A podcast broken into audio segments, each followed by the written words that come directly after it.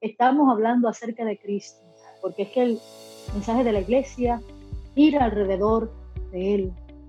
Nosotros queremos que el mundo le conozca y queremos que todos los que somos cristianos seamos afirmados en el testimonio de Jesús de Nazaret. Y hemos establecido una pregunta que nos lleva, ¿verdad?, como vehículo, como puente a reflexionar acerca de algo de la palabra del Señor que tiene que ver con Jesús como Maestro, Señor y Dios.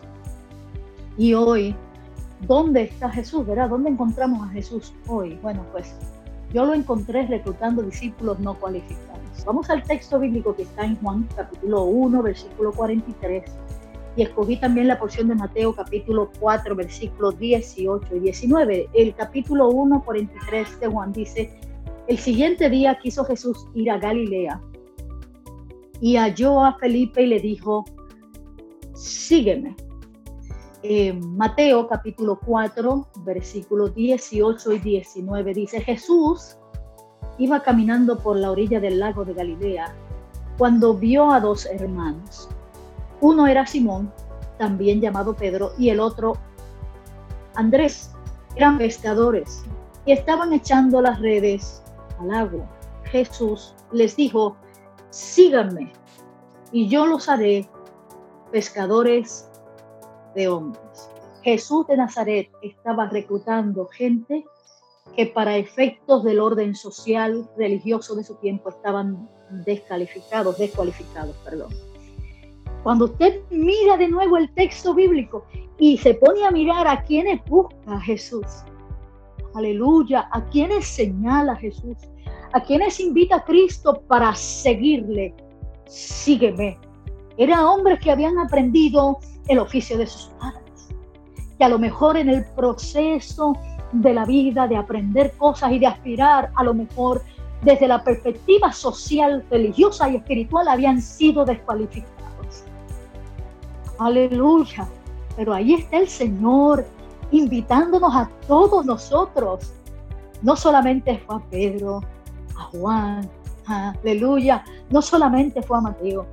Óigame, a los cuales invita a seguirles de manera extraordinaria. Y si se da cuenta, la Biblia enfatiza en los evangelios de que ellos lo dejaron todo. Ellos dejaron las redes, dejaron sus negocios. Inmediatamente que su rabino los invita a seguirle, ellos abandonaron totalmente lo que estaban haciendo para enfocarse en su rabino, para enfocarse en la enseñanza de su Señor, para enfocarse en la enseñanza de su maestro.